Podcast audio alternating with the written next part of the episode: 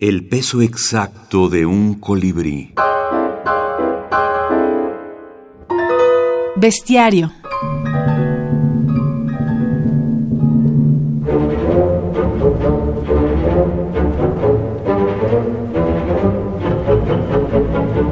Los elfos.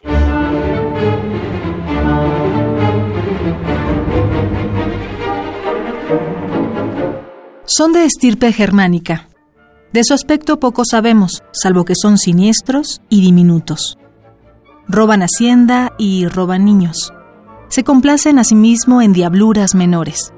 En Inglaterra se dio el nombre de elf lock, rizo de elfo, a un enredo del pelo, porque lo suponían obra de elfos.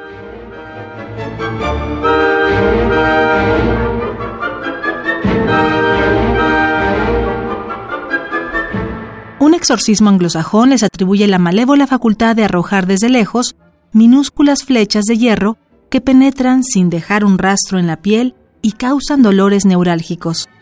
En alemán, pesadilla se traduce por alp.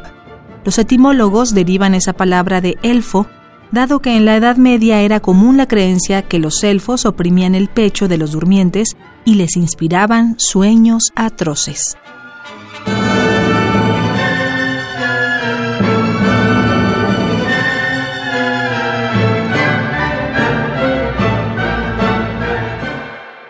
El libro de los seres imaginarios.